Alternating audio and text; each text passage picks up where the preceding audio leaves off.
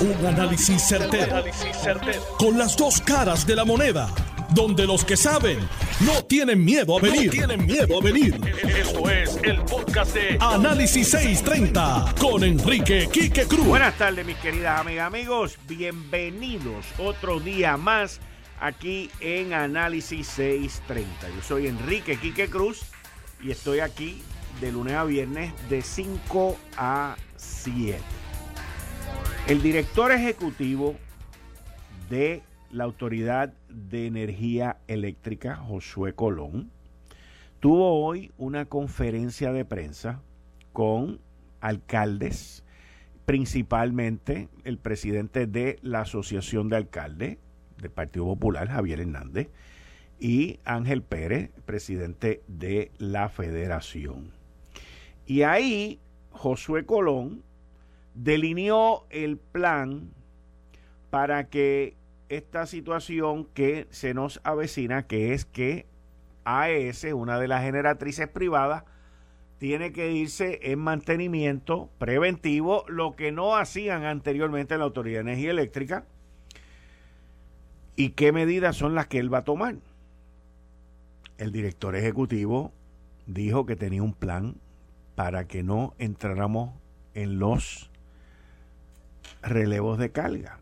¿Y cuáles son las noticias que salen? ¿Cuáles son los titulares?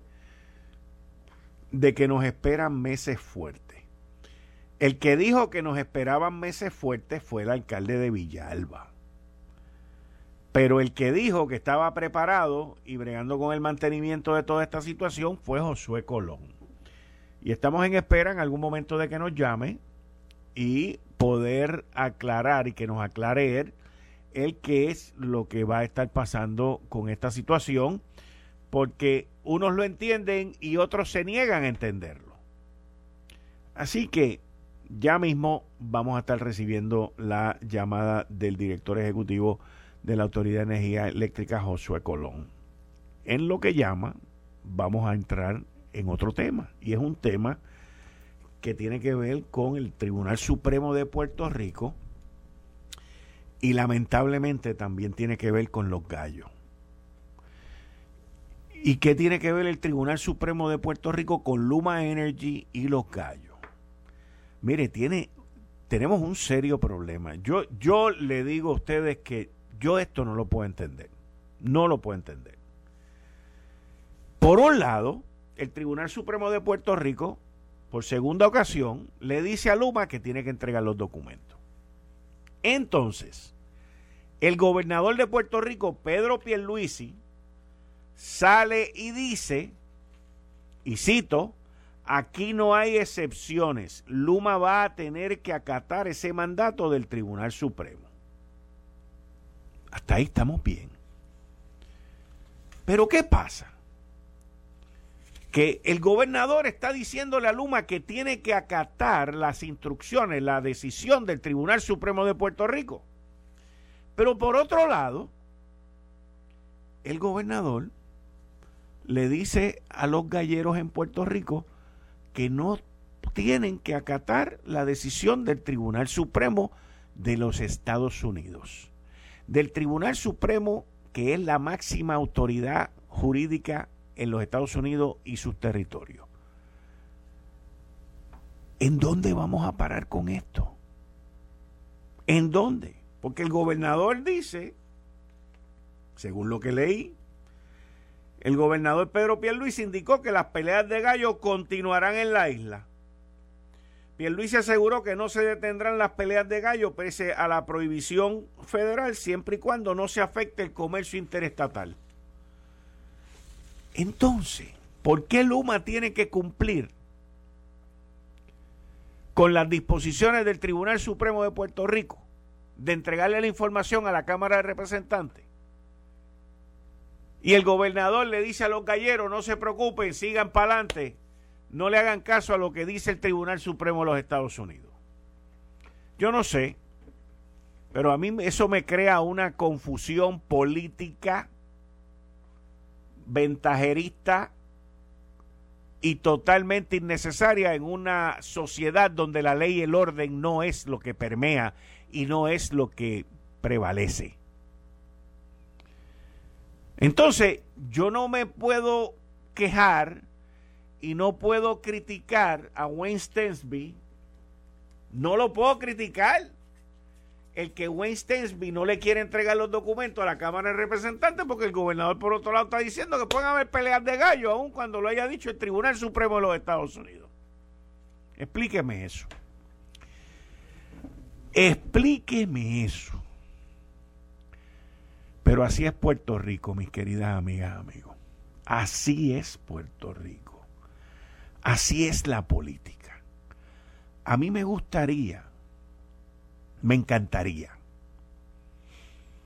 que le prestaran tanta atención como le han presentado a los gallos, a los reclamos de los cristianos, a los reclamos de las iglesias, a los reclamos del sector conservador en Puerto Rico manteniendo todas las protecciones, todas las leyes y todo lo que tiene que ver con el sistema federal.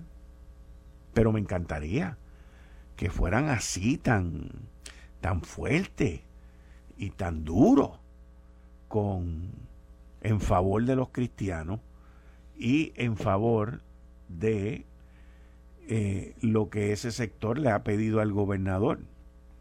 Esto es una cosa completamente extraña, completamente inverosímil, y es una situación que crea una serie de dudas en nuestra sociedad. Es una, pero lo dejo ahí, lo dejo ahí para que ustedes lleguen a sus propias conclusiones. Yo llegué a la mía, yo le di mi análisis y le di mi comentario. Ya tengo en línea telefónica al director ejecutivo de la Autoridad de Energía Eléctrica, el ingeniero Josué Colón. Buenas tardes, ingeniero. Muchas gracias por contestar nuestra llamada aquí en Análisis 630. Buenas tardes, Quique. Buenas tardes para usted y toda la audiencia de tu programa innovativo. Bueno, ¿va a haber luz o no va a haber luz en los meses navideños? ¿Van a ser meses fuertes o no van a ser meses fuertes cuando AES se vaya en mantenimiento? porque se ha creado una confusión a base de comentarios y titulares en la isla. Pues que la razón de nosotros estar elaborando como lo estamos haciendo es exactamente para garantizar lo contrario, que haya suministro de energía hacia todos los clientes.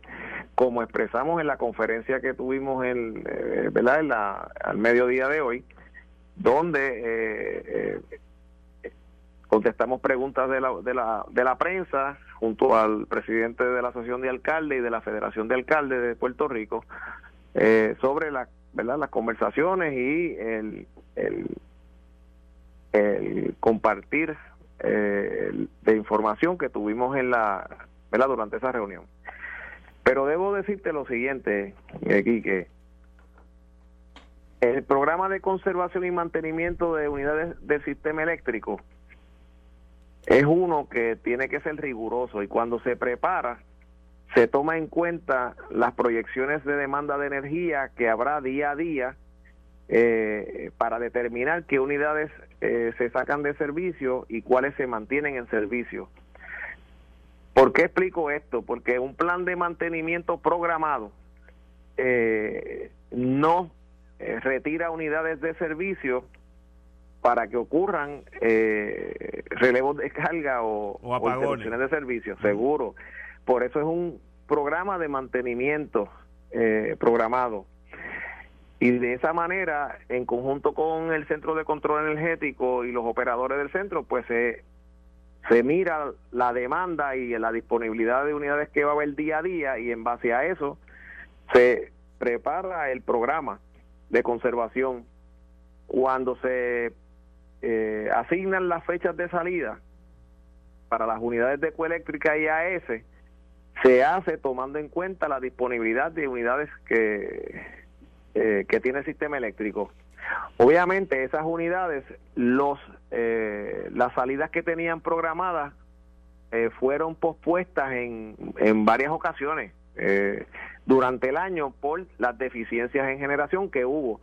En los pasados días hemos estado reparando unidades del sistema eléctrico de la de parte de la Autoridad de Energía Eléctrica para garantizar el suministro de energía a los clientes durante las salidas de, de esas unidades privadas. Por lo tanto, para resumir,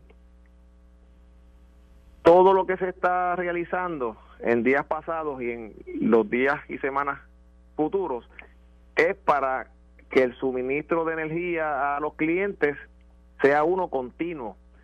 Obviamente, si ocurre alguna avería súbita o algún tipo de contingencia en el sistema eléctrico, pues nosotros la atenderemos con la reserva como hemos hecho anteriormente y, esperamos que podamos contar con la generación suficiente para que no haya ninguna interrupción de, de, servicio. Y así se, se planificó y y se programaron esas salidas por lo tanto, el decir que en, el, en, en los meses próximos, pues eh, por el programa de mantenimiento que se va a realizar, habrán interrupciones de servicio o relevo de carga, pues no es correcto. eso no es la programación que se está haciendo. Ok, y, y te pregunto, ¿qué, ¿qué efecto, si alguno, va a tener sobre la generación? el que los próximos meses también son menos calurosos, son de temperatura más, más suave. Bueno, de hecho, esa es otra de las razones de por qué las salidas de Ecoeléctrica y AES son en la ahora en noviembre eh, y a principios de enero AES, porque son meses de baja demanda. Eh, cuando uno mira las la, las proyecciones que hay de consumo de energía para esos meses y uno también mira cuál es el histórico para esos meses, pues obviamente en comparación con otros meses del año, son unos meses de, un consumo de energía menor, lo que provee eh, mayor reserva eh, en el sistema de generación, a pesar de que esas unidades salgan de servicio ¿verdad? de manera programada. Por eso es que esas unidades eh, grandes eh, generalmente se, se retiran a mantenimiento en los meses más eh, fríos del año. Igualmente pasa con las unidades de Aguirre y Costa Azul, que cuando se hace de manera programada se retiran en esos meses también, que van comienzan a finales de octubre y se extienden hasta marzo. ¿Hasta cuándo van a, va a estar esta generatriz en mantenimiento, Josué? Ecoeléctrica va a estar eh, cerca de cuatro semanas. esa es la, proyección que tengo. ¿Efectivo cuándo? ¿Empezando cuándo? Eh, ahora a principios de noviembre. Ok. Eh, que sale la... O sea, que, que, todo este revolú, que todo este revolú que vamos a estar sin luz en las navidades es completamente falso, porque si es noviembre y son cuatro semanas, esto va a ser a principios de diciembre que ya va a estar lista, si todo va en programación. Exacto y luego a principios de enero es que saldría la otra unidad de AS, ah. eh, que es una de ellas. De las dos unidades sería una. Y obviamente, pues mientras eso sucede, el, la flota de la autoridad pues, va a proveerle el suministro de energía que por el periodo de, tiempo que las unidades de Ecoeléctrica y AS van a estar en mantenimiento programado, pues va a ser suplido por las unidades de la autoridad. Por eso es que es tan importante que nosotros regresáramos a servicio a las unidades de Palo Seco, a Costa Azul 5 y a las unidades de Aguirre, que hasta ahora lo que se ha ido, eh, lo que se planificó para realizar se ha, se ha podido llevar a cabo. Ya la unidad 2 de Aguirre salió de servicio eh, en, la, en la tarde de ayer. Para la semana que va a estar fuera, eh, realizando unas mejoras en, y unas reparaciones en una válvula de recirculación de agua de caldera y en, y en otros de los componentes de la misma para eh, eliminarle la limitación que tiene en su generación, que actualmente esa máquina que es de 450 megavatios estaba limitada a 115 megavatios. Con estas reparaciones, pues esperamos poderle devolver su capacidad de, de producción de energía a sobre 400 megavatios. Esos han sido los trabajos que hemos ido realizando en la semana y media que llevamos aquí y esperamos que una vez completemos ese trabajo de Aguirre y podamos tener las dos unidades eh, eh, produciendo eh, mayor energía de la que estaban produciendo, pues contemos con la energía para poder la suministrar a los clientes cuando comience la salida de ecoeléctrica. ¿Y aún con la salida de ecoeléctrica van a tener suficiente reserva o van a estar apretaditos? Bueno, la reserva va, obviamente va a estar eh, más limitada de lo que uno quisiera, porque eh, Ecoeléctrica es una planta que produce 530 megavatios y aunque va a estar eh, escalonadamente, van a haber un periodo como de una semana que la planta completa va a estar fuera de servicio porque hay unos mantenimientos que requieren que todas sus unidades estén fuera. Pues definitivamente a nosotros nos gustaría tener más reserva, pero las unidades que tenemos en el área de San Juan, pues están, unas están fuera y no, o sea, el, mantenimiento que se requiere no se realizó y no están disponibles para entrar. Y obviamente, pues eso nos limita la producción de energía adicional, pero con lo que tenemos eh, disponible, pues lo hemos, hemos realizado unas reparaciones eh, si se puede decir, cortas, que no atienden todas las situaciones que tienen las unidades, pero entendemos que eh, vamos a poder manejar eh, la deficiencia que se va a crear por la salida de ecoeléctrica y AES con las unidades restantes. Ingeniero Josué Colón, muchas gracias por contestarnos y aclarar las dudas. Y espero que los que no entienden lo puedan entender. ¿Cómo no, Quique? Con mucho gusto. Gracias. Ahí ustedes escucharon al director ejecutivo de la Autoridad de Energía Eléctrica, Josué Colón. Donde no vamos a tener el malabarismo que hemos tenido hasta ahora, según está planificado, pero siempre y cuando las unidades se comporten y la situación siga el camino que lleva hasta ahora. Miren, el gobernador Pedro Pierluisi ha dejado sin efecto la ley seca y el cierre de establecimientos de 12 de la noche a 5 de la mañana. El gobernador en efectivo el próximo jueves 14 de octubre, cuando vence la orden ejecutiva actual, estará levantando esas restricciones en los negocios. Ahora, va a mantener las disposiciones relacionadas con la vacunación, que es pedir este, el Vacu ID, y la limitación de aforo más el uso de mascarillas. Así que yo de antemano le anticipo a ustedes que la policía va a estar bien activa, que la criminalidad va a subir y que espero que las peleas y los las trifulcas que se forman en la placita eh, no sigan después de las 12 de la medianoche y, y que la gente se comporte. Pero eso son situaciones que vamos a ver, porque estamos viendo, honestamente les digo, un tipo de comportamiento bien raro. Eh, y todo esto yo entiendo que tiene que ver con los problemas de salud mental que hay en Puerto Rico, número uno. Número dos, con que la gente ha tenido que convivir más juntos durante todo este año y medio. Y número tres, la falta de paciencia y desequilibrio que estamos viendo en nuestra isla. Preocupante desde el punto de vista comercial, pues no hay muchos cambios. Lo de las 12 de la noche, de la medianoche a las 5 de la mañana, pues sí es preocupante a base de estos comercios que les acabo de mencionar, que son focos donde se forman los líos y donde surgen todas estas situaciones, pues de madrugada. Así que vamos a ver. Eso es el jueves, hoy es martes, eso en dos días. Y de lo que estamos hablando que es este fin de semana, que va a empezar el mambo ese. Y veremos a ver cuántos asesinatos va a haber este fin de semana, cuántos accidentes y cuántos líos van a haber. Me encantaría ver muchísimo más bloqueos de la policía de Puerto Rico mirando la, gente que lleva niños sin los car seats, sin los asientos protectores, y gente que no está haciendo lo que se supone que estén haciendo y protegiendo a quienes se supone que estén protegiendo. Al regreso, voy a estar a las 5 y 30 con John Mott. Eh, estás escuchando el podcast de Noti1.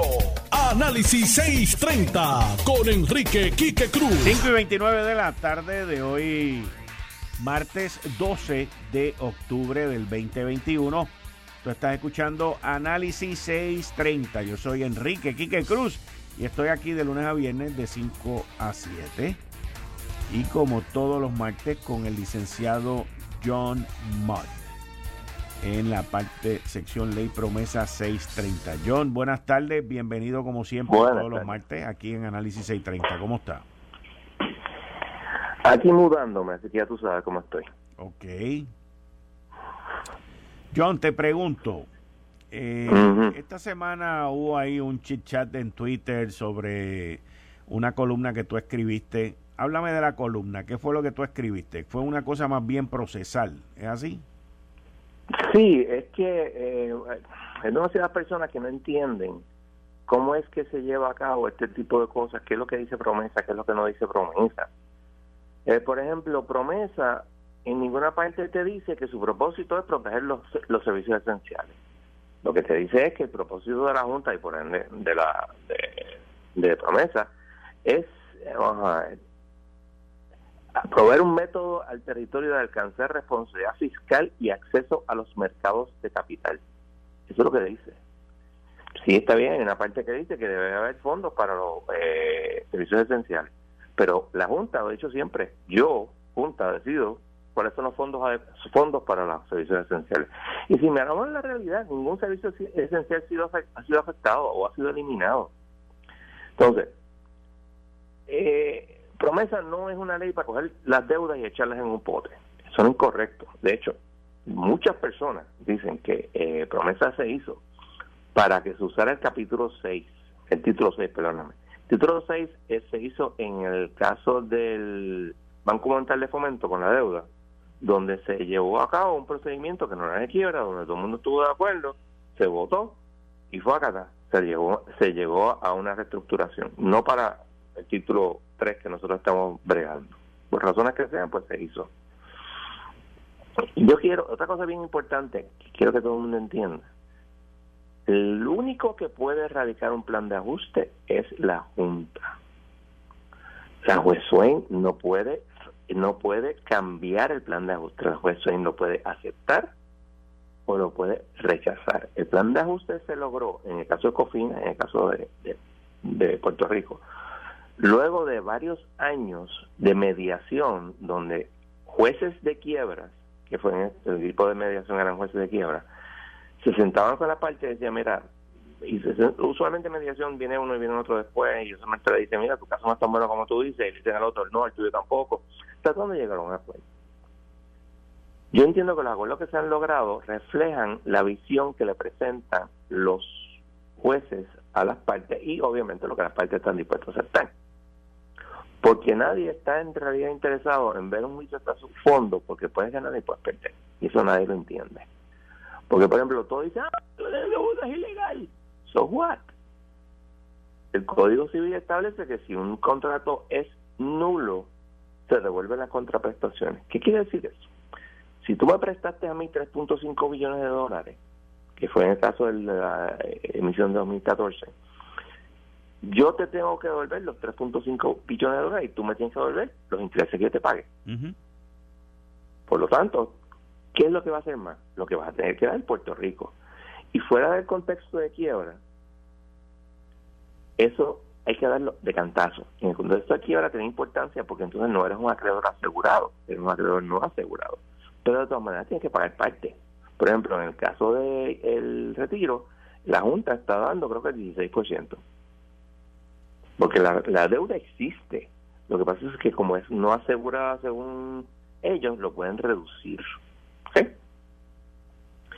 El plan de ajuste, la juez puede decir, mira, yo no lo puedo aprobar por esto y por esto y por esto, le voy a dar eh, 90 días más. Pero recordemos que el PSA, Plan Support Agreement, establece que el plan de ajuste debe ser aprobado en o antes de diciembre. No me acuerdo qué fecha en diciembre, pero es diciembre. ¿Qué pasa? Nosotros vamos a empezar a ver las vistas en noviembre 8. ¿Qué va a pasar? pues que eh, si tú atrasas toda esta negociación, etcétera, pues tú vas a atrasar todo eso y podría pasar, no estoy diciendo que vaya a pasar, pero podría pasar que los bonistas digan, mira, váyanse a para o se pagan, a ah, eso es otra cosa. Si eso se cae y, si no se aprueba, tienes que pagarle 100 millones de dólares a los bonistas. Hay una penalidad. No te lo dicen. Hay una penalidad. Una penalidad porque, este, como eh, he dicho anteriormente, los políticos que dicen que se leyeron el, el, plan de ajuste ni siquiera saben que el plan de ajuste y su disclosure statement son 2.551 páginas, no son 600 ni 200, pero entonces son otros 20 pesos. Y esencialmente, eh, ah, es otra cosa, o sea, tú no puedes venir y decir, no, yo por mis pantalones, Puerto Rico, yo voy a sacar, en vez de pagarte a ti 14 millones, te voy a sacar 7 porque los voy a poner en un fondo especial para el desarrollo económico. Eso no es así. Pues tú llegas a unos acuerdos y no puedes en un momento, a menos que obviamente la otra parte esté de acuerdo, que no lo va a estar, que tú me cambies eh, los muñequitos. Por lo tanto, no es como muchas personas en los medios están diciendo que es la cosa. Todo esto es como dijo me dijo un amigo mío el otro día, el procedimiento de quiebra es un procedimiento legal, no un procedimiento moral. Ok. Y esto es la situación. Eso fue básicamente la, la, columna, la pueden ver en johnlaw.net. Ok.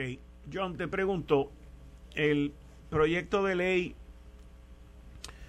eh, de la Cámara, el proyecto C de la P 1003, eh, que tiene ahí una serie de cosas que, que no van a no van a mover el dial para ningún sitio.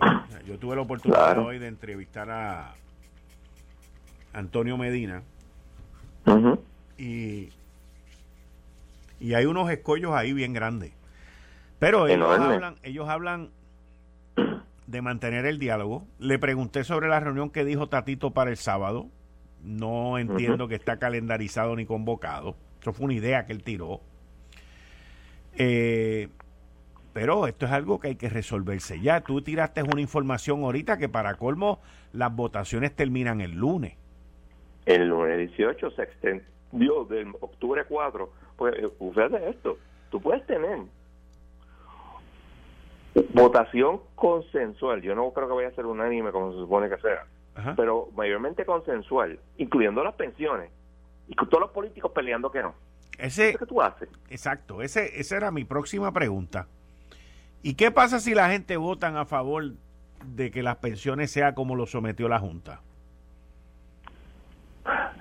se entiende que la clase lo, lo eh, vota a favor del plan, la clase. O sea, la regla es, tú tienes, en este caso creo que son sesenta y pico clases. Cada clase, dentro de la clase, tú tienes que tener dos terceras partes del número de votantes, de votantes, de la mitad de los votantes, perdóname, y dos terceras partes del dinero de, cada de, de esa creencia para que se considere que esa clase votó a favor. si es así, pues se entiende que la clase votó a favor y se supone que en un plan de ajuste normal todas las clases estén de acuerdo, todas. Pero claro, todos sabemos que esto va a ser un cram down. Y la juez lo que ha dicho es que yo quiero que sea eh, sustancialmente consensual. 70% de, de, de las clases están de acuerdo, no hay problema. Yo no, yo no creo que haya problema. Ok. Cambiando. Ah, es otra cosa. o sea, que, ¿Cómo tú vas a hacer todo esto cuando tú tienes la vista en siempre mucho? makes no sense. Bueno, cambiando el tema. Eh, explícame, eh, explícame desde un punto de vista legal cómo tú ves esto que yo voy a decir ahora. Por un lado, el Tribunal Supremo de Puerto Rico ordena a Luma a entregar la información. El gobernador dice que Luma tiene que acatar la decisión. En ese, te estoy hablando de ese caso en específico. Por otro lado, el Tribunal Supremo de los Estados Unidos dice que las peleas de gallo no van, que son ilegales.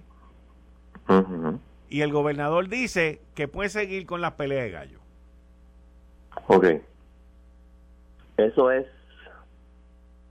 incorrecto. Vamos a ser realistas. ¿Cuál de las dos? Eh, yo entiendo que el argumento, bueno, vamos a ir a Luma primero. Yo entiendo que Luma tiene que producir esos documentos. Ese argumento de que ellos hicieron no, de que nosotros ahora vamos a explicarle al tribunal por qué no. Váyanse fuera de para, ustedes ya tienen una orden del tribunal de que lo hagan, de una instancia. Y de una instancia, mi experiencia no cambia de opinión. Cualquier tribunal de instancia, estoy hablando. O sea, hay mociones de reconsideración, pero es bien few and far between las que se conceden. Ok. Así que eso es problema de Luma. Yo entiendo que yo entiendo que ellos están molestos porque le están pidiendo cosas que no deben estarle pidiendo. Yo entiendo todo eso. Pero chicos, como hemos discutido tú mil, mil veces, tú dale todo lo que se supone que le dé y tú dices, mira, vamos a hacer una cosa, yo, estas partes yo no te las voy a dar, por esto, por esto y por esto. Pero entonces cooperas en todo lo demás, ahora tú eres el malo de la película. Tú eres, se para mal, eh, esto para mí es graciosísimo. No, es un ugly American. Lo más canadiense. No joder más. Entonces vamos a lo de los peles de gallo. Mira, eso se llama el poder del Congreso para legislar sobre el comercio interestatal. Okay. Entonces, eh, la legislatura anterior, bajo Wanda Vázquez, hizo una ley que dice que no, mm, eh, todas las peleas de gallos no hay comercio interestatal, porque las escuelas son todas hechas aquí, etcétera. Y yo lo único que pienso es lo siguiente, ¿y de dónde sale el hierro con que tú haces las espuelas? Porque aquí no se produce hierro, que yo sepa. Eso viene en comercio interestatal. La comida de los gallos, ¿de dónde sale? ¿De dónde sale el, el hierro para hacer el acero para las jaulas de los, de los pollos? Miren, gente, hay un caso que se llama Filburn versus de hombre. Eh, se llama Wicker versus Filburn. Filburn era un, un granjero durante la época de la, de la depresión que hacía, eh, sembraba eh, trigo para sus eh, vacas. Él no lo vendía. Entonces, él produce más trigo de lo que le permite las cuotas y le meten una multa. Esto es durante la depresión. Entonces él dice, pero es que yo no, aquí no, esto no es comercio interestatal porque yo no lo vendo. El Tribunal Supremo dijo, no, porque es verdad, tú no lo vendes, pero como no los, lo estás usando y no estás consumiendo el, el, el, el, um, trigo que hay en otros lugares, pues eso afecta el comercio interestatal. hay un caso poco conocido que se llama Pérez versus US, un caso criminal. Este tipo era un loan shark. No me acuerdo cómo se llama eso. Él, él, él eh, prestaba dinero usureramente. Usurero, eso me iba a decir yo, un usurero. Un usurero. La mafia, obviamente. Entonces él dice, pero espérate, es que mi actividad toda es, toda es en, este estado, no hay comercio interestatal. Entonces el Tribunal Supremo dice, bueno, eso posiblemente sea cierto, y en realidad no hay ningún statement del Congreso diciendo que eso afecta el, comercio interestatal, pero cuando tú miras el historial legislativo, se da a entender, o sea, está te perdí. comercio interestatal, que no me vengan a mí con cuentos a mí de que este, los gallos no afectan el comercio interestatal, claro que lo afectan. Entonces te dije, el hierro, eh, el acero, eh, la comida de los gallos, las medicinas que se le dan a los gallos para mantenerlos, este, eh, ¿cómo se llama esto? Healthy. Eh, Saludable. En buena salud. Exacto. O sea, todo eso está en el comercio estatal y el Congreso tiene el poder y se le da gran deferencia a sus determinaciones que eso afecta al comercio estatal. Así que por favor, déjense de vaina. Y como dijo alguien en Twitter, ¿qué pasa? ¿El gobierno lo va, a defenderlo cuando los acusen? Es otra cosa, sabes. No seamos injustos con ellos. Pero ¿cómo, cómo los abogados y la gerencia de Luma pueden decir, digo, yo estoy, yo entiendo la parte, pero también parte de su, de su mentalidad puede ser, o sea, yo tengo que entregar la información y los galleros pueden seguir peleando. bueno, obviamente tienen, tienen un punto válido, pero pues, such is life. No, no, yo sé, pero que te digo, o sea, es el, el pronunciamiento. ¿Cómo, ¿Cómo tú ves, este John, este momento, ¿cómo, sería? Y voy a volver de vuelta a la votación que tú dijiste que finalice el lunes sobre lo del plan de ajuste y los acreedores. ¿Para cuándo salen esos resultados y cómo funciona la publicación de esos resultados? Eh, eso, se hace público, se hace un anuncio. Se hace un anuncio, se pone en el tribunal, se pone en Prime Clerk, etcétera. Eso se hizo con Cofina. Y yo recuerdo haber visto la votación, o sea, los resultados de las votaciones y lo que y, y, y, pues mira, fue unánime entre todas las clases en Cofina. Unánime entre todas las clases. Sí, hubo gente dentro de las clases que votó en contra. Por ejemplo, para mí, los que más probablemente tenían problemas eran lo que se llaman los junior cocinas, que les tumbaron el cuarenta y pico por ciento de su reclamación, que eran los de aquí. Pero ellos votaron dos a uno a favor del. bueno, tenía que ser más de dos a uno. ¿Qué tú, más de dos terceras partes. ¿Cómo tú esperas que salga esta votación de ahora? Una que otra clase va a decir que no. Okay. Eso yo lo entiendo. Pero yo creo que va a, vas a tener mucho más eh, retirado votando a favor de lo que mucha gente se imagina. ¿De verdad? Sí, porque es que si tú miras el 80, eh, antes de llegar a los 2000, el 70 y pico por ciento de los eh, retirados no iba a tener un recorte. Y los que votan solamente son aquellos donde le están, eh, ¿cuál es la palabra esto? Este, cuando le están afectando el, su creencia. Que, que solamente votan los que se afecta su creencia. Exacto. Pero ¿y los que no se afecta su creencia no cuentan o cuentan como que están No votan. Se, se entiende que aceptan el plan. Ah, ah, ok. Ah, diablo, pues entonces está difícil el que ese sector gane. Yo no sé cómo lo están haciendo con los, con acreedores, digo, perdón, con los, con los este, retirados pero entiendo que es así, o sea, siempre ha sido así y los solamente se votan los que se les afecta. Va a estar y obviamente la clase. Y, entonces ven acá, tú, ¿y tú crees que los tú crees que los políticos que están en contra ¿Tú crees que los políticos que están en contra de los recortes de las pensiones que se montaron un avión la semana pasada después que hicieron esa legislación y se desaparecieron ¿Tú crees que esto entonces fue meramente un show porque ellos saben cuál va a ser el final? Sí, porque fíjate, ellos le echan la culpa de todo a la Junta. Entonces dicen, mira, yo lo pedí hasta lo último y perdimos. Y por eso fue que pusieron, y por eso fue que pusieron un, pero entonces, pero es que al final y a la postre ellos tienen que venir a legislar también, o sea, ¿Cómo? cómo es que, espera, espera, para, para, para, para, para, Estoy un poquito confundido, pero a la misma vez veo las cosas más claras. Yo vengo, hago una legislación la semana pasada, pongo los 10 puntos, yo pido todos estos chavos, yo pido toda esta cuestión para los acreedores, esto y lo otro. Vengo, me monto, pa, me desaparezco por una semana, no toco el tema, dejo el bollete ahí montado y entonces el lunes que viene salen salen los resultados, no salen los resultados, pero me imagino cuánto se tomarán, una semana.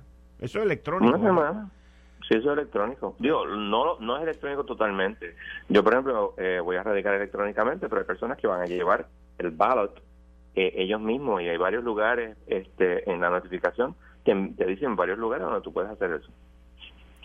Y entonces, de momento llegan las votaciones y dicen el plan de ajuste, 78%, vamos a decir, a favor. Pues estamos listos.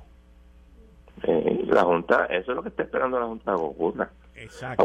Pero y entonces, ok, entonces, cronológicamente, llegan los votos eh, eh, y qué, ¿van primero donde la juez o vuelven en donde la legislatura? No, se lo, se lo pasan a la juez, le dicen, mira, eso está aquí. Entonces, ¿qué es lo que pasa? O sea, todo el mundo olvida un pequeño detalle. Nosotros tenemos vista en noviembre 8, empiezan las vistas de confirmación. ¿Y qué va a hacer la legislatura? Ir allí y decir, no, no, no pueden confirmarlo porque nosotros estamos en contra. Podría ser que lo hagan. Intervención podrían hacer. Ok. Pero eso es lo que hay. Qué interesante está esto. Fíjate. Puede, puede haber sido todo un fiasco. Es que todo es un show, porque ellos están contando con que se apruebe. Y por eso Pierluigi muchas veces decía, nosotros estamos de acuerdo con el plan de ajuste, menos el recorte de pensiones. Entonces cuando tú miras eso, dices, ok. Ahora lo que pasa es que añadieron otras cosas. Esa es otra cosa que yo quiero mencionar. El plan de ajuste no es para darle chavos al, al deudor es para que el deudor pague a los acreedores y explique cómo los va a pagar. No es para darle chavos al, al, acreedor, al, al deudor. Este es el primer plan de ajuste que yo veo donde el, el deudor le dice, no, no, no, me tienen que dar chavos a mí. Es ridículo. Plan de salud universal, que no nadie sabe ni cuánto cuesta eso, by the way. Eso cuesta un... Bueno, tú hiciste la... Eh, tú explicaste cuándo fue, dónde, dónde fue que fue. En New Hampshire fue. En New Hampshire, sí. Yo, yo busqué la información y el estado de New Hampshire trató por dos años y pico de implementar un plan de salud universal y se dieron cuenta que iban a tener que, para poderlo pagar y sufragar, tenían que subir los impuestos 160%. Sin contar con destinar una cantidad de recursos económicos hacia ese plan. Eso es el vivo ejemplo del artículo 20 de la Constitución de Puerto Rico. No sé si se recordará que ese es el artículo que la, el Congreso le dijo, mira negro, esto no va, ¿sabes? El, la Constitución, el derecho a trabajar, el derecho a trabajar. El de, de, varias cosas que tienen derecho, que de hecho eh, Alejandro García Padilla un día dijo, no, no, porque el artículo 20 de la Constitución era como que, hello, recuerda que eso no lo aprobaron. Y tuvo que echar para atrás. Dijo, no, no, es que nosotros que entendemos que debe ser así, no, mijo. La Constitución no lo dice, porque el Congreso no lo aprobó. Y el Congreso tenía que aprobar la Constitución. Otra cosa que aquí todo el mundo se olvida cuando hablan de la Constitución de Puerto Rico. Eso fue aprobado y, y se le pusieron condiciones, dos de ellas. El estado de Vermont, perdóname, me está corrigiendo. No, Vermont. Eh, sí, porque él es de Bernie Sanders, William T. Martin. Ah, sí, es verdad. Era, sí, fue el estado de, Vermont. Fue el estado de Vermont. Fue el estado de. Pero pues, ¿qué vamos a hacer? No, no, no, yo te digo que esto, esto, pero eh, estamos cerca de salir de la quiebra, John Mott. Eh, a menos de que el, gobierno se ponga potrón, sí, porque probablemente la jueza apruebe el plan de ajuste como está, no como lo quiere la legislatura y el gobernador. Le van a poner, van a poner recortes a las pensiones, pero cuando venga el momento de la verdad del recorte, que va a ser el año que viene, te apuesto lo que tú quieras que no va a haber recorte en realidad, porque todo se hizo para eso, pero los politiqueros no quieren entenderlo, ni lo quieren aceptar. Ok. Pero, la vida. Está interesante. Todo esto. La junta, está, la junta está diciendo que estamos abiertos al diálogo eh, a quien le están hablando están de viaje. La Junta le está hablando al pueblo de Puerto Rico diciendo, mira, el problema no somos nosotros, el problema son ellos. Hmm. Y yo no los culpo. Siempre la Junta se lleva la culpa de todo. Sí. Bueno, tenemos que recordar que la Junta existe desde el 2016 y la deuda de Puerto Rico ha ido subiendo desde 1974.